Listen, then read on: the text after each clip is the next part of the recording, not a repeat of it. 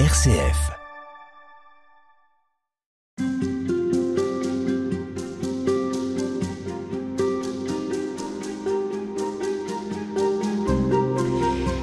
Gabriel Ringlet, bonjour. Bonjour. Dans le livre que vous publiez chez Albin Michel, La blessure et la grâce, vous faites dialoguer l'Évangile avec notre époque et nos préoccupations pour nous faire entrevoir l'incroyable actualité des paroles et des actes de Jésus de Nazareth. Dans les évangiles, Jésus utilise souvent les paraboles pour toucher son auditoire et pour se faire comprendre de lui. Il s'appuie sur des réalités du quotidien, parfois très simples, et il fait appel au bon sens paysan en quelque sorte. C'est ce que vous faites également euh, dans ce livre qui regroupe de très nombreux textes. On va en parcourir quelques-uns avec vous, qui sont d'ailleurs organisés en, en thématiques. Alors j'aimerais, Gabriel Ringlet, euh, qu'on s'arrête quand même un instant sur l'ouverture de ce livre. Je n'ai pas précisé que vous êtes théologien, écrivain et que vous avez été professeur et vice-recteur à l'Université catholique de Louvain-la-Neuve. Cette ouverture donc de votre livre La blessure et la grâce, vous y parlez beaucoup d'épreuves, de souffrances, beaucoup évoquées dans l'Ancien Testament et dans les psaumes. Et puis tout d'un coup surgit le Galiléen. Pourquoi cette ouverture? Pourquoi cette introduction? Il y a très longtemps que je voulais parler du livre des lamentations, qui est un des plus bouleversants livres de la Bible. En fait, ce sont cinq poèmes, de très très beaux poèmes, mais qui nous plongent en pleine actualité. C'est un livre qui a été écrit il y a 2600 ans, et quand je le lis maintenant, je me trouve en Ukraine, au milieu des attentats, au milieu de l'horreur, des explosions, de l'occupation. Et donc, j'ai voulu faire comprendre que ce Galiléen, ce Jésus auquel je me réfère, qui va être le cœur du livre bien sûr, lui aussi, il y a 2000 ans, donc 600 ans après le livre des lamentations, se trouve dans un territoire occupé, où il y a des sectes, où il y a une montée des intégrismes, où il y a des violences partout, tout le temps.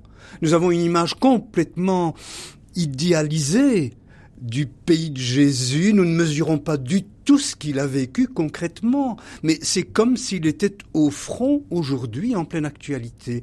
Et donc, comme il y avait de part et d'autre une très grande poésie, parce que le livre des lamentations, c'est aussi un livre où soudain, au cœur du texte, Dieu dit, mes tendresses pour toi ne sont pas achevées. Hein. Il, y a, il y a un bouleversement incroyable au milieu de ce drame. Et donc, mon livre, il aborde bien la blessure dès le point de départ, mais dès le point de départ aussi, la grâce est au rendez-vous. Alors vous venez de prononcer un mot important dans votre livre, c'est le mot tendresse. Oui. En quoi est-ce que Jésus nous dit quelque chose de la tendresse de Dieu?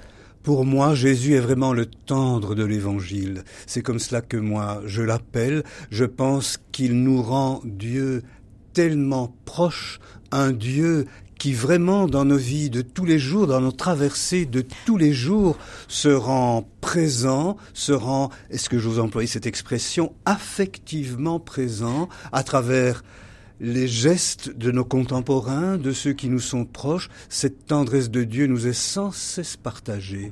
Mais est-ce que cette tendresse fait le poids face à l'épreuve, face au drame, face à la tragédie que vous venez d'évoquer et qui malheureusement traverse les âges? C'est une tendresse qui est du côté de la joie. Et la joie, ce n'est pas le bonheur. Le bonheur est un peu arrivé, il est un peu rond, tout le monde n'a pas accès au bonheur. Mais la joie, je l'ai vécu, je le vis tout le temps, puisque je travaille beaucoup en soins palliatifs, dans l'accompagnement en fin de vie, même quand la vie est tout à fait dégradée, même quand elle s'en va, même dans le puits le plus noir, on voit parfois surgir une goutte de joie qui est aussi une goutte de tendresse. Il y a en fin de vie des partages de tendresse absolument inouïs, et ça, je le retrouve dans l'Évangile chez ce juif nommé Jésus. Ce juif que vous faites en quelque sorte entrer en scène dans votre ouverture, comme si avec lui il y avait un commencement. Et donc c'est le thème de l'entretien qu'on va avoir ensemble aujourd'hui. Commencement, comment ce mot résonne pour vous et est-ce qu'effectivement avec Jésus quelque chose de neuf est inauguré? Tout à fait. Hein. C'est magnifique hein, le commencement. C'est magnifique de commencer. dans tous les sens, de commencer une maison, de commencer un amour, de commencer une recherche, ça c'était toute ma carrière à l'université, de commencer un livre. C'est Rainer Maria Rilke qui disait un jour, il y a tant de beauté dans tout ce qui commence. Et d'ailleurs, euh, il suffit de regarder la nature, il suffit très très tôt le matin d'écouter le merle chanter. Qu'est-ce qui fait que soudain le merle se met à commencer? Je crois que le monde je ne suis pas le premier à dire cela, hein, commence à chaque moment, à tout instant. Mais ce n'est pas évident de commencer. C'est un arrachement. Moi, j'ai un petit filleul de 4 ans, le dernier de mes mm. petits filleuls. Il a 4 ans aujourd'hui. Je l'ai vu grandir chez moi, dans mon prieuré, et je l'ai vu commencer. Quand il était à quatre pattes et qu'il s'est redressé. C'est aussi un commencement. Alors, euh, Jésus, il a commencé à Dodane. Jésus, il a commencé dans une crèche, il a commencé hors église, il a commencé avec des gens, les bergers, qui n'étaient pas au bottin mondain, avec des mages qui étaient des étrangers. Donc dès le commencement, il était peut-être un tout petit peu en marge.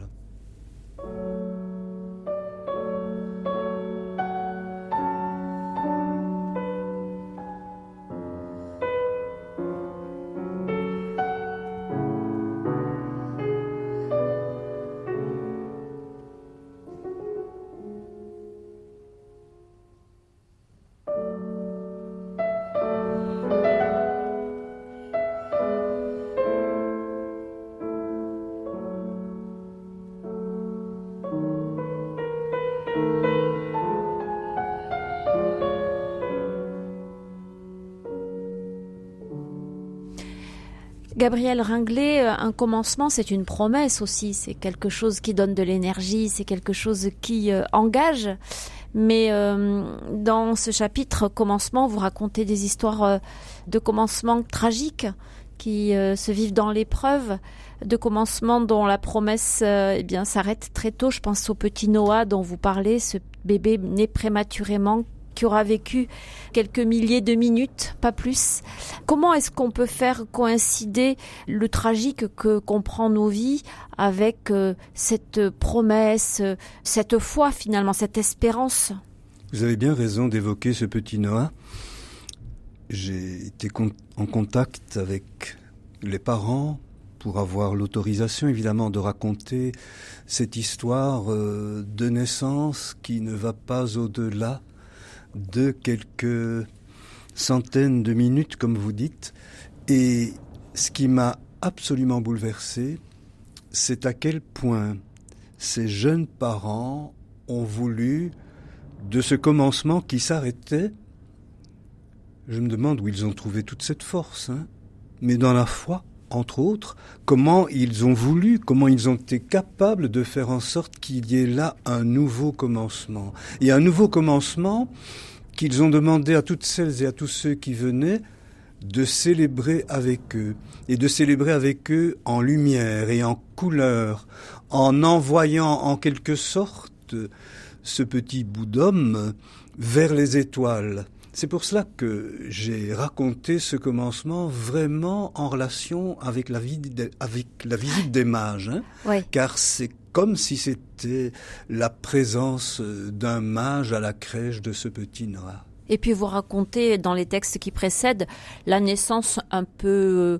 euh, disons, bancale de Jésus vous parlez d'un père oblique, une paternité étrange et puis une naissance dans des circonstances qui sont loin d'être euh, celles d'un enfant roi. Tout à fait. C'est Sylvie Germain qui mm. parle de paternité oblique. C'est une expression que j'aime beaucoup. On a tellement caricaturé Joseph, qui, qui, est un grand personnage, qui compte énormément dans cette sainte famille. Et il y a surtout beaucoup de manières de mettre au monde. Moi, je suis convaincu que je suis en pleine paternité lorsque j'accompagne en fin de vie, lorsqu'il s'agit de mettre quelqu'un au monde dans la mort, qu'il puisse accoucher de sa mort. C'est une vraie paternité. Alors j'en reviens à Jésus, oui, c'est assez inouï la manière dont il est né finalement. Je n'oublierai jamais un jour le poète Jean de Bruyne qui était aumônier euh, des scouts de France, hein, mais qui a aussi été aumônier des guides internationaux. Et un jour de Noël, il faut le faire, hein, au Liban, un grand rassemblement, il commence son homélie en disant à toutes ces jeunes femmes qui étaient là devant lui, Jésus n'est pas né d'un prêtre. Moi, ça m'a toujours beaucoup, beaucoup marqué. Il aurait pu naître d'un prêtre, hein, comme son cousin Jean-Baptiste. C'était tout à fait fréquent, les petits prêtres qui, gravitaient autour mhm. du temple. Mais non, il est né euh, d'un menuisier, il est né d'un travailleur du bois, il est né dans des circonstances difficiles. Troubles. Troubles mais troubles jusqu'au bout.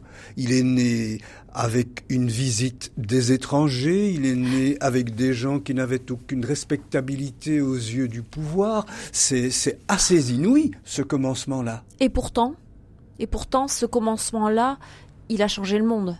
Il a changé le monde parce que je pense que de la marge peut naître l'extraordinaire. Du très peu peut naître le très grand. S'il y avait finalement une chose à retenir de l'évangile et du commencement, c'est à quel point le peu est énorme, le peu est beaucoup. Et c'est tout à fait le cas avec le début, le commencement de ce Jésus.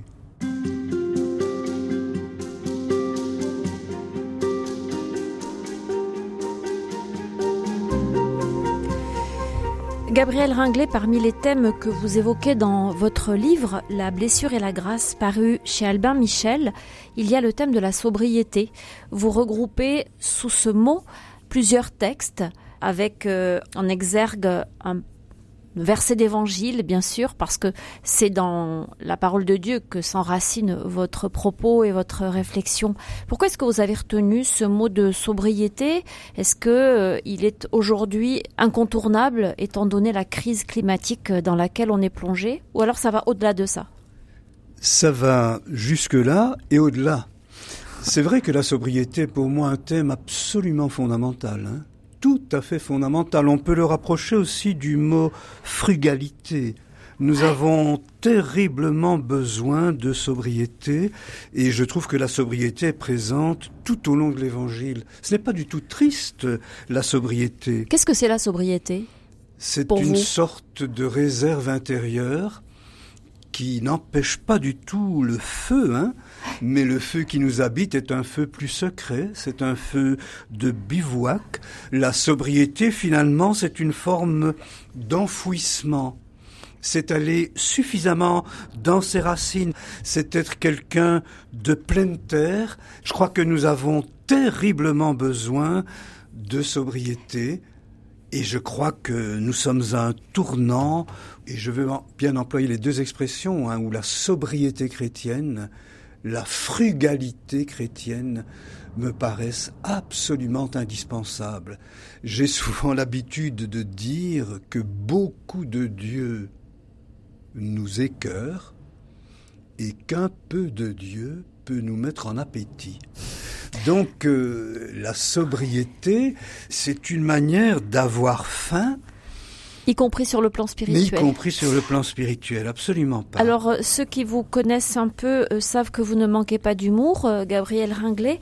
Et juste après cette page toute blanche sur laquelle le mot sobriété est écrit, eh bien, on tourne la page et là, on tombe sur un texte où Jésus est à table.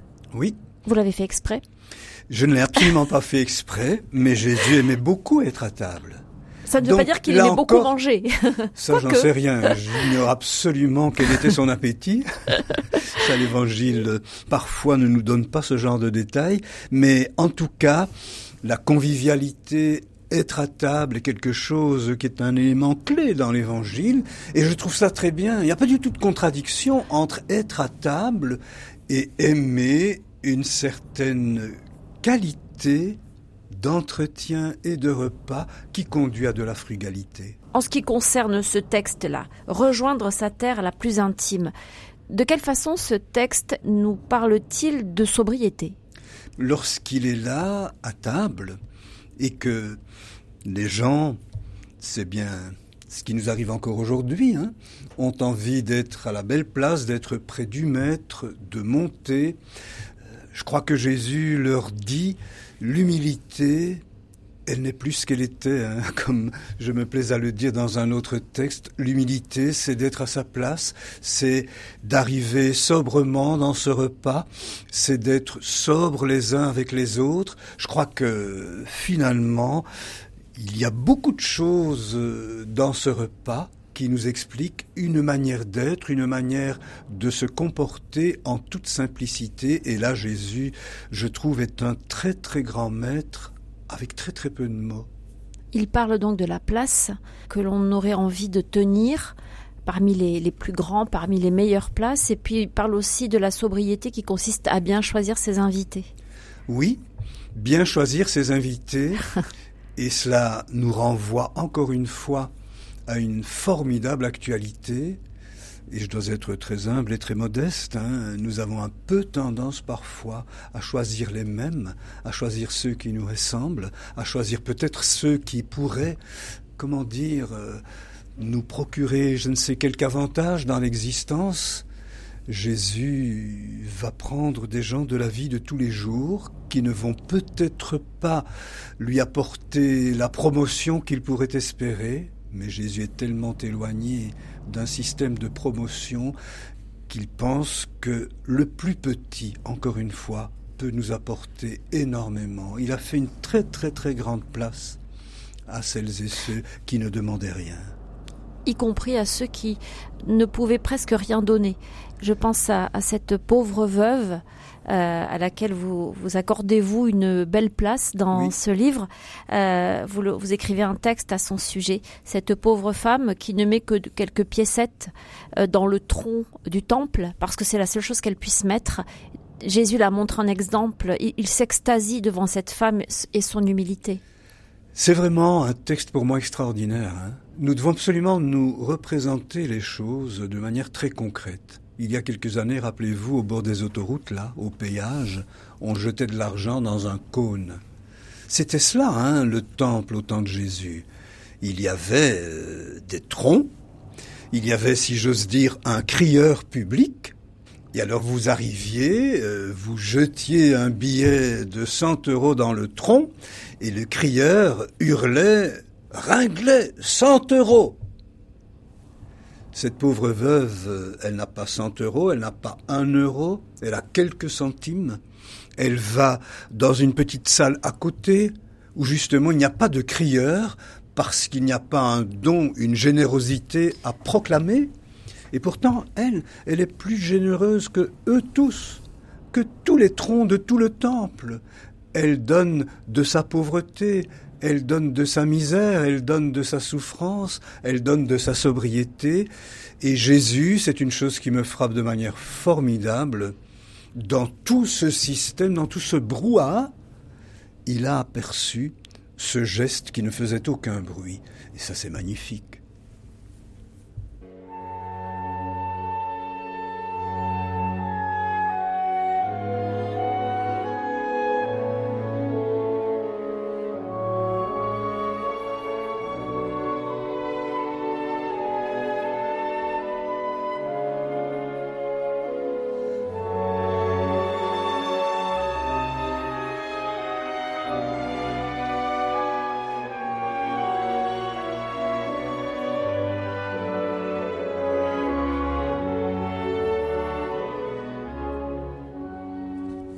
Dans votre livre, vous citez d'autres auteurs et vous en citez un notamment qui est l'auteur d'un livre paru en 1977. Ce livre s'intitule L'homme de quantité. C'est un livre qui manifestement vous a euh, beaucoup euh, frappé et l'auteur s'appelle Bernard Ronze. Pourquoi ce livre est-il important pour vous? C'est un livre fondamental que j'ai relu à l'occasion de mon propre livre ici. C'est un inspecteur des finances qui était aussi philosophe et qui travaillait avec Merleau-Ponty. Ça situe euh, le personnage, et dans son livre L'homme de quantité, il est en train de mettre le doigt, il y a 50 ans, hein, sur ce que nous sommes en train de vivre tous les jours. Écoutez, vous, je vous en livre un tout petit extrait. L'esprit de quantité, dit-il, pénètre le cœur de l'homme. L'économie imprègne notre temps, elle en, elle en, façonne les vocabulaires, les analyses, les mentalités, elle domine l'organisation de la cité. On ne parle plus que de marché, de niveau de vie, de programme, même l'épanouissement de la personne est une affaire quantitative. Bref, c'est toujours Bernard Ronce qui parle, l'esprit de quantité n'envahit pas le monde moderne, il en est l'âme. C'est terrible. Hein et, il dit que cet esprit de quantité nous entraîne sur une pente fatale jusqu'à nous amener à refuser le tragique dans une société où tout est quantifié. L'homme est en train de perdre la mort. Mais regardez un peu quelle brûlante actualité. Ça m'a marqué au plus haut point parce que je suis confronté à la mort tout le temps je ne cesse de dire que la mort, il faut en parler quand il fait beau, quand tout va bien, pas uniquement quand elle est là, pas uniquement quand on est en grande souffrance. C'est avec les tout petits qu'il faut parler de la mort. C'est pour mieux vivre, c'est pour grandir, c'est pour se redresser quand nous sommes en pleine vie. Or, si on évacue la mort, mais c'est la qualité de la vie qui se dégrade. Or, L'esprit de quantité, c'est bien ce que nous dit Bernard Ronce, évacue la mort. Jésus est dans une autre logique que l'esprit de quantité? Absolument. Dans quelle logique est-il alors si on peut il, est tellement, il est tellement dans une autre logique qu'il est en décalage, bien sûr, avec ses propres apôtres, puisque tout le commentaire que je mm. vous fais là, c'est à partir des apôtres qui lui disent Seigneur, augmente en nous la foi.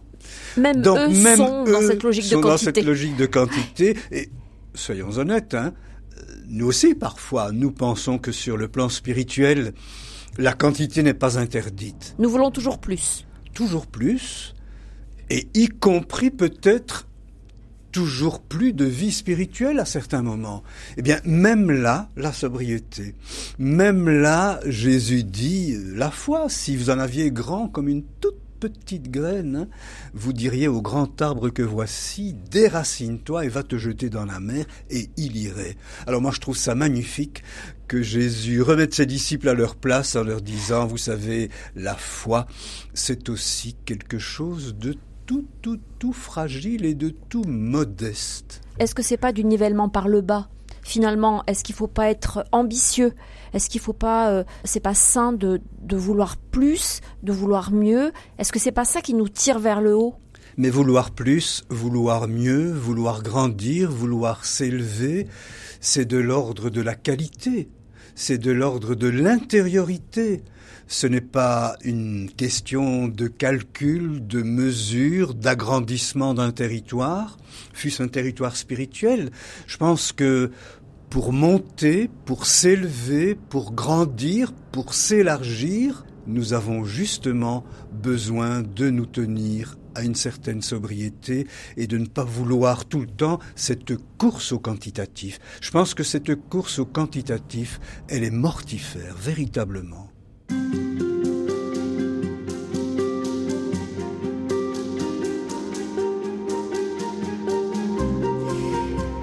Je rappelle que vous publiez La blessure et la grâce, Gabriel Ringlet. Ce livre paraît aux éditions Albert Michel. Et euh, à l'occasion de cette publication, nous parcourons avec vous des, des textes d'évangile dans lesquels euh, il est question de toutes ces grandes euh, réalités qui traversent nos vies, quelles que soient les époques. Et on voit bien avec vous depuis le début de ces rendez-vous qu'il y a une grande actualité finalement des thèmes et des circonstances et puis des, des réalités auxquelles Jésus lui-même a été confronté. Tout à fait.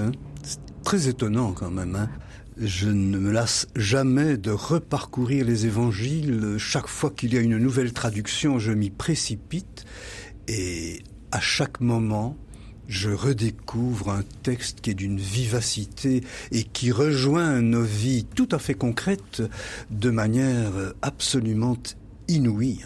On voit bien que Jésus, il était complètement mêlé à la vie de son temps jusqu'aux plus petits faits divers. Et donc les plus petits faits divers qui nous rejoignent aujourd'hui dans nos vies de tous les jours, ils peuvent être interrogés par ce texte-là. Et c'est inépuisable. C'est inépuisable à condition que nous réinterprétions sans cesse ce texte. L'évangile n'est pas achevé, l'évangile n'est pas fini, c'est un poème qui, jusqu'à la fin, je pense, jusqu'à la fin de chacune de nos vies, ne peut que nous révéler des choses qui viennent nous rejoindre très au cœur de nous-mêmes. Et c'est ça qui est magnifique, c'est l'inépuisable de ce poème. On a parlé précédemment de la sobriété. Aujourd'hui, on, va faire une sorte de grand écart puisqu'on va plonger dans l'abondance oui. avec les miracles. Ça déborde les miracles dans l'Évangile, comme si, euh, à travers ces signes, Jésus ne pouvait pas s'empêcher de montrer justement sa tendresse et, sa compassion vis-à-vis de ceux qui sont en souffrance. C'est très vrai. Il y a deux sortes de miracles. Hein. Il y a des miracles, je vais dire entre guillemets, hein, sur la nature, marcher sur la mer. Ce sont plutôt des miracles théologiques. C'est une manière de délivrer pour les évangiles un message qui est très important. N'ayez pas peur. Mais il y a surtout, ce qui moi en tout cas me touche le plus, les miracles de la relation, où la guérison est engagée parce que Jésus va toucher. Le toucher dans l'évangile est quelque chose de tout à fait fondamental. Toucher les yeux, toucher les lèvres, toucher le corps du lépreux par exemple. Et ce qui est magnifique dans ce que j'appelle les miracles de la relation, qui par les doigts, par les mains, par le toucher. Ce qui est magnifique, c'est que ce sont des miracles qui vont réintégrer dans la vie de tous les jours quelqu'un qui était exclu. Si je prends le lépreux, non seulement il est ravagé par la maladie, mais il doit se tenir à l'écart, il doit se tenir dans un cimetière, il doit avoir une crécelle, on lui jette du pain par-dessus le mur. Donc l'exclusion, elle est totale, mais elle est beaucoup plus qu'une exclusion physique, elle est une exclusion mentale, psychologique. C'est une mort sociale. C'est une mort sociale, intégralement. Et en le touchant, Jésus provoque un tel choc qu'il le remet au monde en quelque sorte. Et c'est cela qui est, je trouve absolument formidable avec les miracles et notamment avec le toucher de Jésus.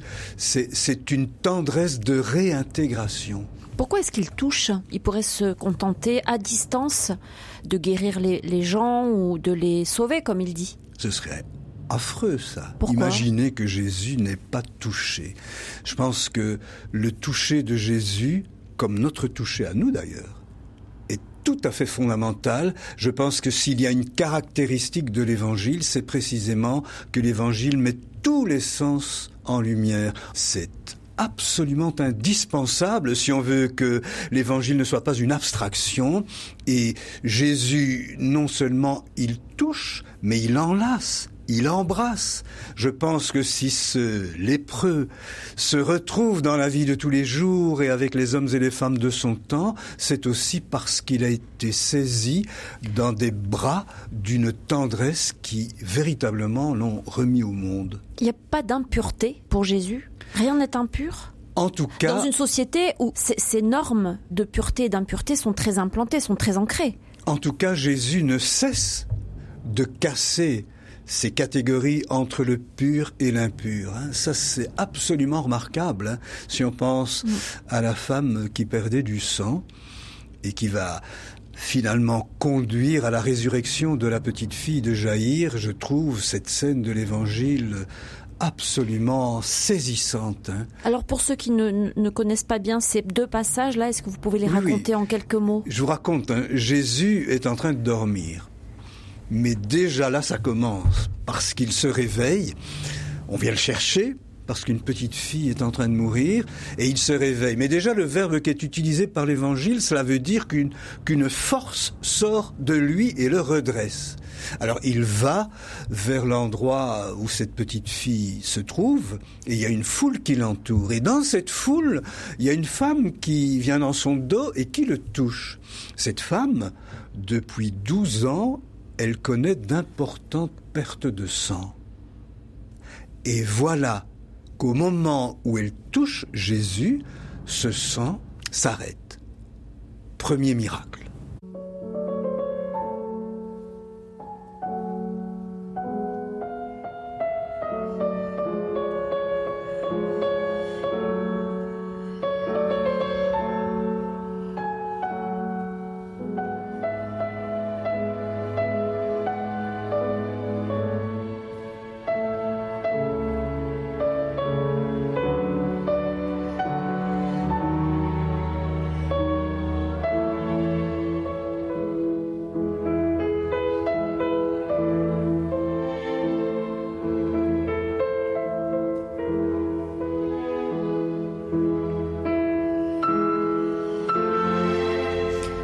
Cette scène, euh, Gabrielle Ringlet, elle est vraiment extraordinaire parce que cette femme qui perdait du sang depuis 12 ans, vous l'avez dit, elle touche par derrière d'ailleurs, hein, au milieu de la foule, le manteau de Jésus et elle est instantanément guérie. Jésus sent d'ailleurs une force sortir de lui. C'est tout à fait ça. Il comprend pas ce qui se passe. Les disciples d'ailleurs euh, lui disent mais comment ça tu, sens que quelqu'un t'a touché? Tout le monde te touche. Mm-hmm. Et après qu'est-ce qui se passe? Elle est plus que touchée, hein. elle, est, elle est ressuscitée pour moi. Cette femme? Oui, parce que vous imaginez dans le contexte du temps, cette perte de sang qu'elle avait l'excluait de tout comme le lépreux. Dans sa propre maison, si elle touchait un siège pour s'asseoir, ce siège était considéré comme impur, et ainsi de suite. Sa vie était devenue infernale. Donc là aussi, au moment où le sang s'arrête, elle revient à la vie, à la vie sociale. Elle est à nouveau debout. Mais la force qui est sortie de Jésus quand Jésus a touché cette femme et a provoqué ce choc chez elle, cette force, elle a rejoint Jésus par un autre chemin, car c'est habité par la force de cette femme qu'il arrive chez la petite fille et qu'il va toucher cette petite fille en lui disant Relève-toi. Cette petite fille qui, entre-temps, est morte Oui. Parce que, euh, entre guillemets, il a perdu du temps avec cette femme. C'est ça, on dit qu'il est arrivé trop tard. Il est arrivé trop tard. Mais comme l'évangile est très construit, cette petite fille, elle a 12 ans. Mm. La femme qui perdait du sang, elle a 12 ans. Donc elle en perdait depuis 12 ans. Elle en perdait depuis 12 ans, pardon, oui. Et donc vous voyez le chemin. Jésus se lève parce qu'on l'appelle, une force sort de lui, il la communique à cette femme, cette femme se redresse, elle communique une autre force à Jésus, c'est avec cette force-là qu'il arrive devant la petite fille et qui lui dit Talita cum. Donc relève-toi ma petite chérie. Hein. c'est euh, absolument inouï. La hein. traduction c'est ça. Hein. Mon Agnel petit agneau, quoi. Mon petit agneau, oui, c'est de toute beauté. Hein. Ouais. Je crois que nous avons avantage parfois à goûter les, les, mots du vocabulaire de Jésus qui viennent vraiment de sa langue sémitique. C'est extraordinaire. Et là, il est vraiment question de tendresse. Hein. Nous sommes en pleine tendresse, avec beaucoup de réalisme, comme les grands ermites. Hein. Si vous allez à travers la montagne pour rencontrer un ermite, parce que vous avez envie euh, d'une petite cure de sainteté. Qu'est-ce qu'il vous dit quand vous arrivez euh, Est-ce que vous voulez un potage hein ou une tasse de thé? Donc Jésus aussi, euh, devant cette petite, dit donnez-lui à manger. son premier réflexe. Moi j'aime beaucoup, beaucoup cette scène et la liaison entre cette femme et cette petite fille. C'est vraiment cela, le cœur du cœur du miracle de l'Évangile. Mais alors pour nous, là, comment ça peut résonner? Mais moi je pense que nous sommes capables de faire des miracles. Nous sommes capables d'avoir un toucher qui guérit. Il ne s'agit pas du tout ici de faire de la magie, il ne s'agit pas du tout de faire de la prestidigitation. Jésus n'a jamais fait cela. Il n'agit pas contre nature. Dans ses relations, dans la vie de tous les jours, il n'agit pas contre nature, mais il provoque un véritable séisme intérieur à travers sa bonté finalement. Moi je suis convaincu que la bonté guérit. Mais la petite fille, elle n'était pas vraiment morte? Mais peu importe. Je pense que dans l'histoire que l'on nous raconte, ce qui est certain, c'est qu'elle se redresse, c'est qu'elle vit. Est-ce que nous ne sommes pas parfois euh, complètement morts dans la vie de tous les jours moi, je suis très très frappé du nombre de gens qui sont morts même quand ils sont encore vivants. Hein. Euh, c'est chaque semaine que je reçois des appels au secours de gens qui vont se suicider, qui sont désespérés, de parents qui n'en sortent plus. Donc la mort qui nous rejoint, qui nous habite, qui nous touche, elle est là très très très fréquente dans notre société et nous avons formidablement besoin que des gens s'en approchent et qui, sans faire de magie, par leur simple présence, parfois même en restant sur le seuil, par une véritable bonté, une présence que j'ose appeler impuissante, sont capables de faire en sorte que l'on se redresse.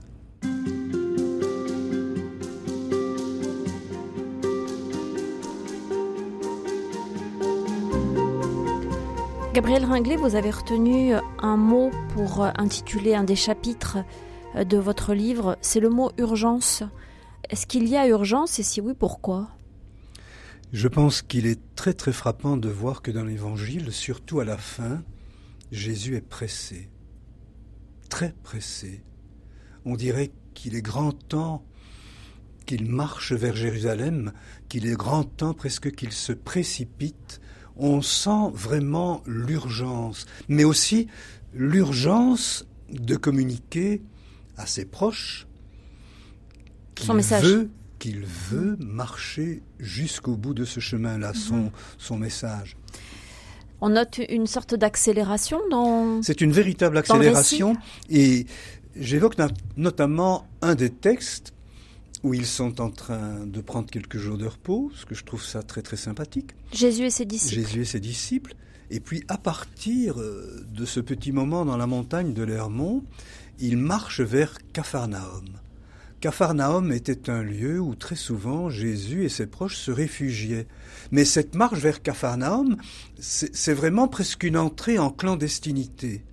Il sent que l'étau se resserre, il sent qu'on le recherche, que ça ne va plus du tout, du tout bien. La prédication qui était la sienne, avec le succès qu'elle a connu, avec les miracles dont nous avons parlé, a beaucoup dérangé le système religieux. Et donc, Jésus se sent menacé, ne veut plus trop apparaître publiquement. On ne souligne pas cela souvent. Et il demande à ses disciples de le rejoindre dans cette intimité et dans cette sorte de secret. Mais alors qu'il vient de leur dire que sa vie est menacée, alors qu'il vient de leur faire une nouvelle annonce de la mort qui s'approche, eux sont en train de discuter non plus de place à table, mais de hiérarchie, de suprématie.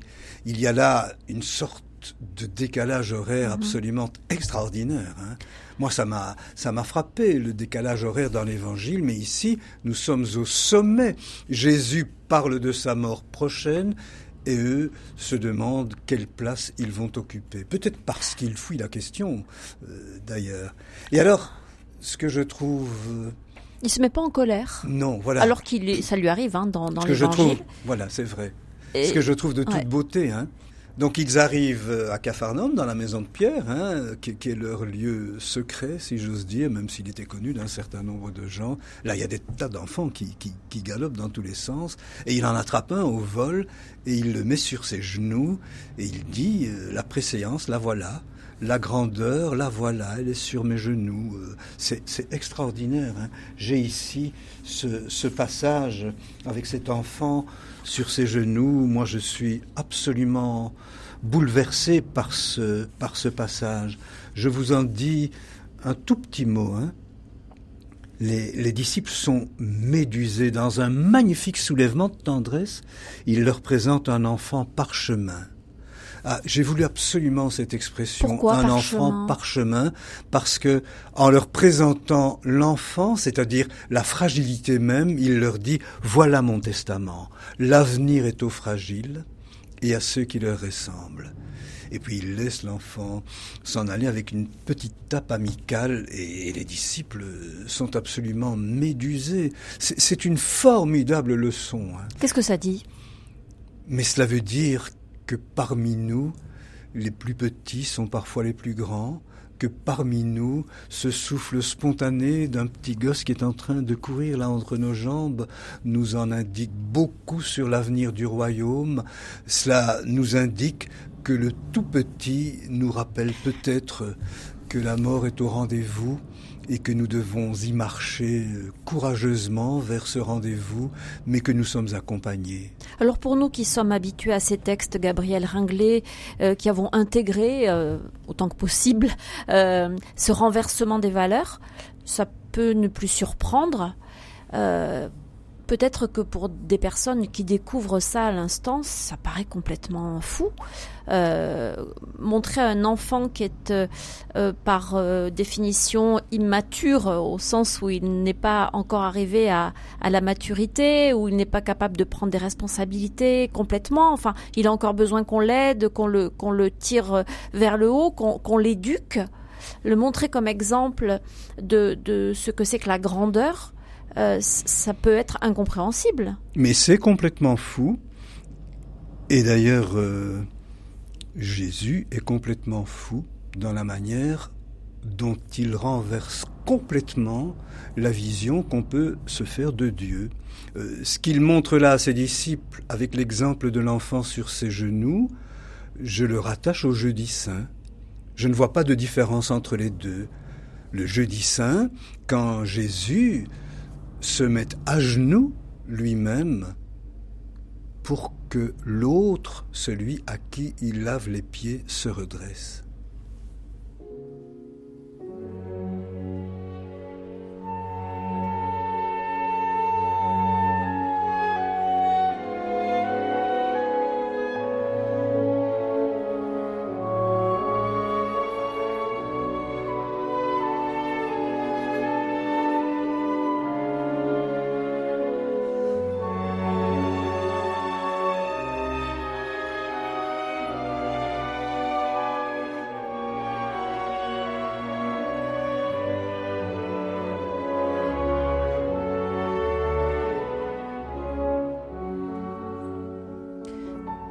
Donc la grandeur, c'est la petitesse. Gabriel Ringlet, ce que le Christ appelle, ça pourrait être des puissants, ça pourrait être euh, des hommes instruits sur qui il va vraiment pouvoir s'appuyer. Ce sont de pauvres pécheurs, dans tous les sens du terme.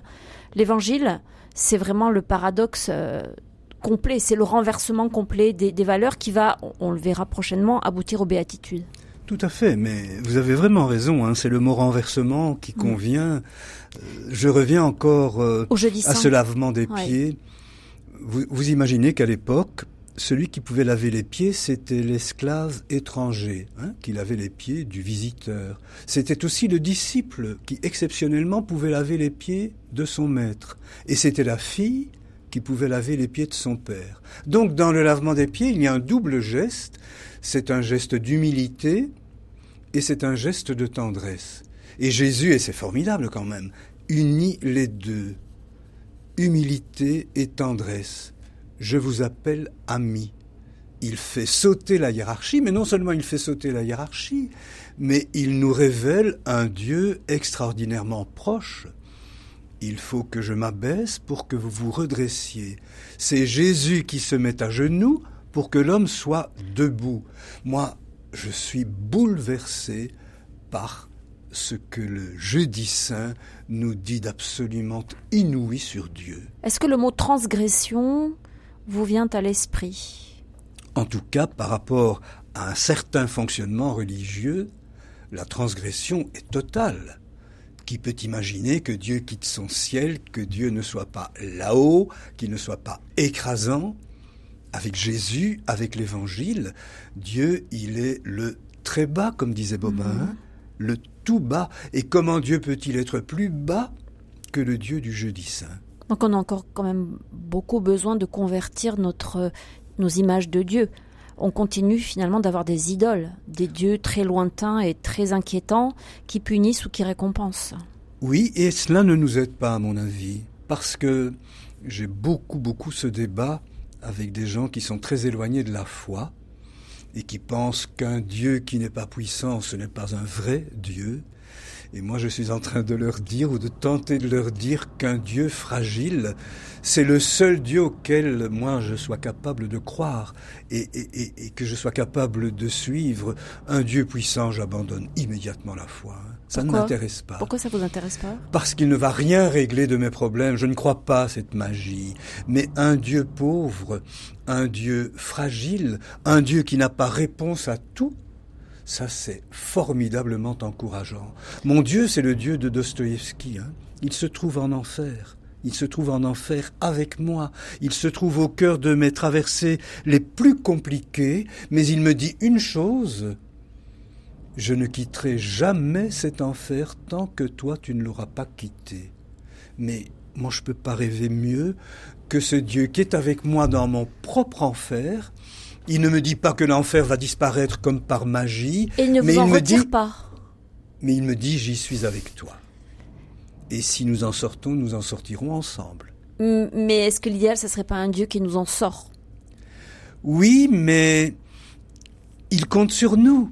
Je n'ai jamais oublié cette très belle parabole euh, d'un éducateur qui veut faire comprendre euh, qui est Dieu à un enfant. Mais c'est un enfant qui a un handicap, un handicap physique. Il a peine à se redresser. Il doit faire un très très gros effort pour se tenir debout. Et l'éducateur lui dit Redresse-toi, redresse-toi, tu le peux, redresse-toi. Et l'enfant lui dit Non, il lui tend la main Redresse-moi. Non, redresse-toi. Et l'éducateur explique à partir de cette toute simple histoire que Dieu est celui qui est là à côté de nous. Il ne va pas nous laisser mourir sur place hein, ou souffrir sur place. Il sait que l'enfant est capable de se remettre debout. Mais il ne lui prend pas la main immédiatement, mais il est là tout le temps en train de l'encourager. Moi, je trouve ça remarquable comme vision de Dieu, et c'est bien celle de Jésus. Et c'est en quoi c'est extraordinairement révolutionnaire.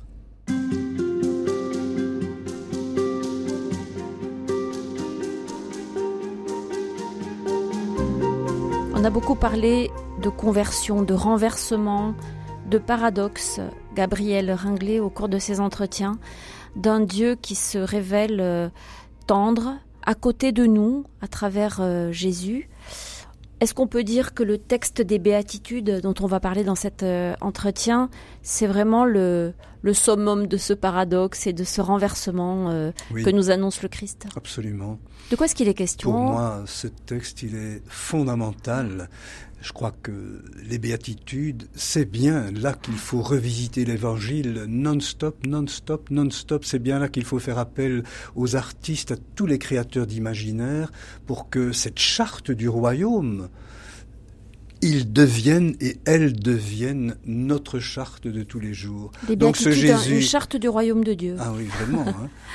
ce, Jésus qui monte, j'y suis allé à plusieurs reprises, hein, sur cette petite montagne, qui regarde le paysage, qui voit les paysans qui sont en train de saler leurs champs, c'est-à-dire euh, d'exciter la terre pour qu'elle produise mieux, et puis qui demande à ses disciples de se rapprocher et qui leur délivre ce bouleversant message, moi je pense qu'on peut constamment réinterroger ce message et ne jamais, jamais oublier que le mot-clé des béatitudes, c'est le mot joie. Je pense que finalement, non seulement j'ai voulu que le livre se termine par la joie, par une méditation sur ce qu'est la joie, mais, que le fil rouge, malgré la blessure, hein, que le fil rouge qui traverse tout le livre, c'est la joie car je vois une grande proximité entre la grâce et la joie. Qu'est-ce qu'il dit euh, quand il s'adresse à ses disciples? Vous dites que c'est bouleversant. Quel est le, contenu, euh, si on peut le résumer, de ces paroles? Son tout premier mot, c'est le mot joie. On a traduit parfois par heureux, on a traduit parfois par en marche, mais j'aime beaucoup la Bible Bayard qui traduit par joie, joie, joie. Alors, il dit que la joie est pauvre, il dit que la joie est douce, que la joie est juste, que la joie a faim quelquefois, qu'elle a soif, qu'elle accueille la bonté, qu'elle accueille la miséricorde, qu'elle accueille la paix. Alors j'ai tenté, poétiquement, parce que c'est un texte d'une très grande et d'une très douce poésie, j'ai tenté poétiquement de retrouver des mots d'aujourd'hui qui parlent de cette joie-là. Par exemple, Joie les souffleurs de verre, ils feront chanter la lumière. Joie les jongleurs de feu, ils font brûler le rire. Joie les ramasseurs d'écume, ils gardent la mer entre leurs doigts, etc., etc. Donc, cette joie des béatitudes, cette joie de l'évangile, comment la retraduire dans un vocabulaire d'aujourd'hui qui mette celles et ceux avec qui nous vivons en marche et en joie? Alors, on pourrait aussi vous, vous apporter une objection qui serait de dire que les béatitudes, c'est une manière de consoler ceux qui souffrent. Oui, mais il n'y a pas de contradiction. Euh, la consolation, euh, je trouve cela très beau. C'est le thème d'année de mon prieuré, la consolation. Mais attention, nous avons toujours l'inverse, l'inconsolation. C'est quoi vivre consolé? C'est quoi vivre inconsolé? On ne peut pas parler de consolation si on n'introduit pas le fait que parfois la consolation ne soit pas toujours possible au sens, en tout cas psychologique du terme. Mais que les béatitudes nous apportent quelque chose qui vraiment nous met le cœur en joie, même lorsque nos traversées sont difficiles, c'est une des clés de l'évangile. C'est-à-dire que c'est pas une fatalité. C'est tout le contraire d'une fatalité. Et j'espère que dans ma réécriture des béatitudes, en donnant place euh, aux artistes notamment, euh, je veux vraiment faire comprendre que c'est tout sauf une fatalité, mais que c'est un magnifique encouragement tenir envers et contre toutes les traversées auxquelles nous pouvons être confrontés. C'est, euh, euh, on va dire, le chapitre 2 du testament de Jésus. On a vu, on a, on a vu avec vous que euh, le, son testament, eh bien, c'est le visage d'un enfant. Enfin, c'est, cet enfant qui prend sur ses genoux et dont il dit que bah, le plus grand d'entre nous tous, c'est lui. les béatitudes, c'est, c'est, ça vient en écho? Non seulement ça vient en écho, mais vous avez absolument raison. Euh, s'il faut retenir quelque chose de l'Évangile, pour moi, c'est le jeudi saint, c'est le Dieu à genoux, et là on retrouve l'enfant, et c'est le texte des béatitudes, oui.